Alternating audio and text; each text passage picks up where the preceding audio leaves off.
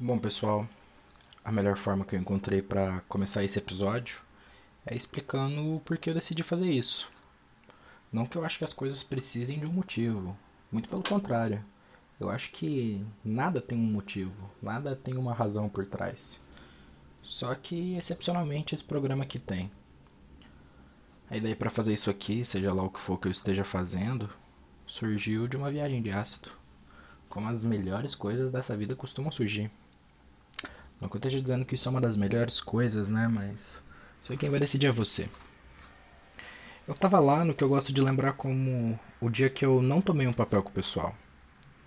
Eu gosto dessa ideia de definir as coisas pelo o que elas não foram, ao invés do que elas foram ou são. Isso me diverte. Eu tinha ajudado um cara da minha sala com um trabalho na matéria de um professor que odeia ele. Só que eu conhecia bem esse professor. Eu sabia os moldes que ele gostava para um trabalho, para que para que esse cara fosse bem, né? E eu ajudei ele. Só que mesmo assim o cara tava com o pé atrás, disse que não ia tirar mais que oito, que era a nota que ele precisava para passar. E eu garantindo que ele ia bem. E nesse papo, a gente decidiu fazer uma aposta. A ideia foi dele, inclusive. Que era basicamente, se ele tivesse certo e fosse mal, eu pagava um jantar pra galera. Só que se eu tivesse certo, ele ia cozinhar para todo mundo. Todo mundo aqui que eu digo é nosso círculo pessoal de seis ou sete pessoas. Aquele pequeno grupo de conhecidos. E acabou que eu ganhei.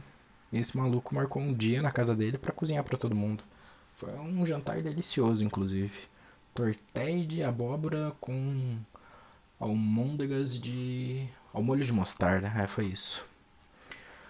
E esse cara é famoso na faculdade por fazer um, uma culinária de qualidade. Todo fim de bimestre ele sempre leva um bolo aí para esses seis, sete amigos nossos, pra gente dar uma comemoradinha. E nesse dia na casa dele tava todo mundo reunido, a gente jantou. A gente tava fazendo coisa de universitário depois, que é basicamente usar droga. Nisso o pessoal decidiu tomar um papel. E eu não sou bobo, né? Aceitei um quarto ali de bom grado. Só que antes que o papel começasse a bater, veio um sentimento, um sentimento que me acompanha assim desde que eu sou pequeno, que é um sentimento de não pertencimento. É um sentimento de estar deslocado. Espero que você não saiba do que eu estou falando, mas se sabe, eu sinto muito. E por causa desse sentimento eu decidi ir embora. Não que eu tivesse algo contra o pessoal, eu só preferia ficar sozinho, na minha própria companhia sentar na minha sacada, aproveitar a viagem, tomar o papelzinho lá, esperar ele bater, fumar um cigarro, ouvir uma música. E bem, eu não vou me delongar muito, mas eu posso dizer que não foi nada disso que aconteceu. Eu tava com a cabeça meio bagunçada nessa época, tinha acontecido muita coisa recentemente e a viagem foi exatamente assim, confusa. Essa é a melhor palavra para definir ela. Não chegou a ser uma bad trip, mas não foi confortável. E eu tomei cedo, eu tomei bem cedo o papel. Só que o efeito parecia que não estava diminuindo com o passar do tempo. As horas estavam passando e eu continuava igualmente doido. E se você já passou por isso também, você sabe que você começa a achar que você está ficando sequelado. E foi exatamente o que eu pensei. Mesmo sabendo que não é assim que as coisas funcionam. E no fim da noite eu fiquei sentado na minha cama e eu decidi olhar pela janela justamente na hora que o sol estava nascendo.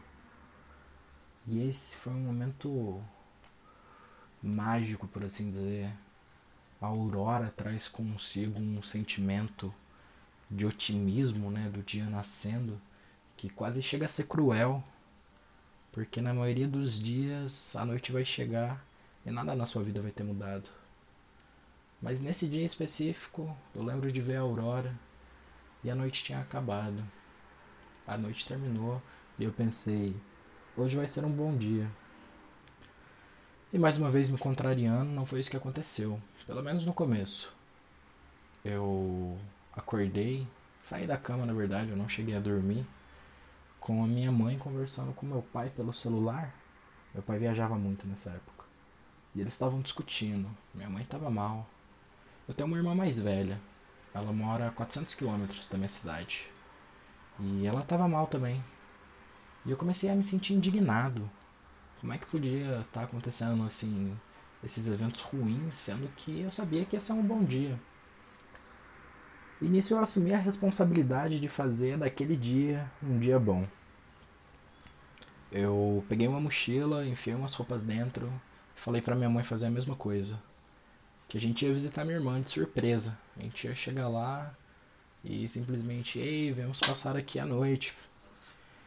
Por algum motivo minha mãe aceitou. Acho que é porque ela não sabia ainda que eu tava virado, sem dormir e sob efeito de LSD. Mas eu fui dirigindo, foi umas 5 horas de viagem. A gente chegou lá, minha irmã chorou, veio a gente lá de surpresa. Nós saímos para jantar. Eu desmaiei naquela noite. Acordamos no outro dia e voltamos para casa eu e minha mãe. E foi nessa viagem, foi nos momentos que eu fiquei trancado com minha mãe no carro, que a gente conversou de verdade. Pela primeira vez, assim, eu me arrisco a dizer. Porque não foi só aquele papo, sabe? Que você tem comumente. Eu acho que hoje em dia todo papo é meio papo de elevador. Conversar de verdade é uma, uma coisa rara. É uma espécie de extinção. Pessoas que sabem conversar. Que não fica só naquele lero-lero do cotidiano. Inclusive eu, né? Eu não sou muito bom de conversar, não. Mas nesse dia, mais uma exceção.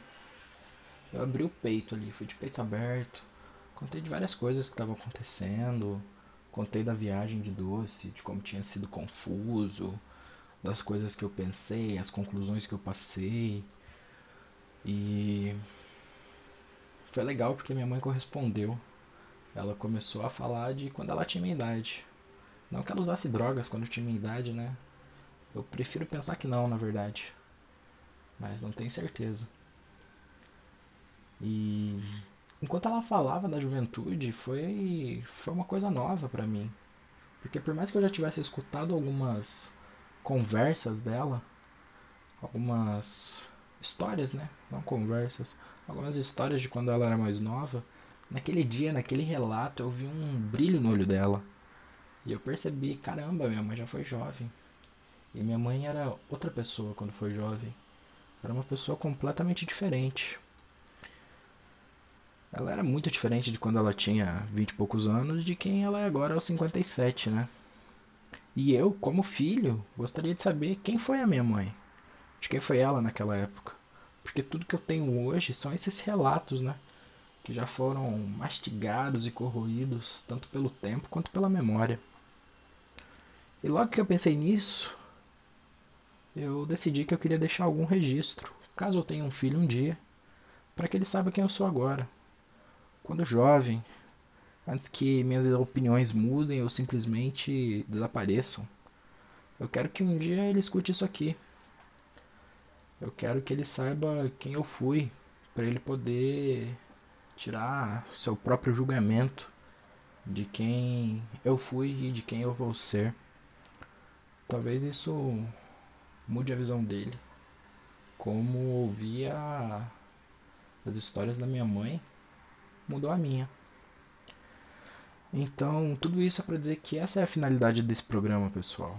Essa é uma cápsula do tempo que vai preservar não só a minha voz aqui, mas de alguma forma vai preservar também a juventude, que inevitavelmente eu perco a cada segundo que se passa. Então, sejam muito mais do que bem-vindos.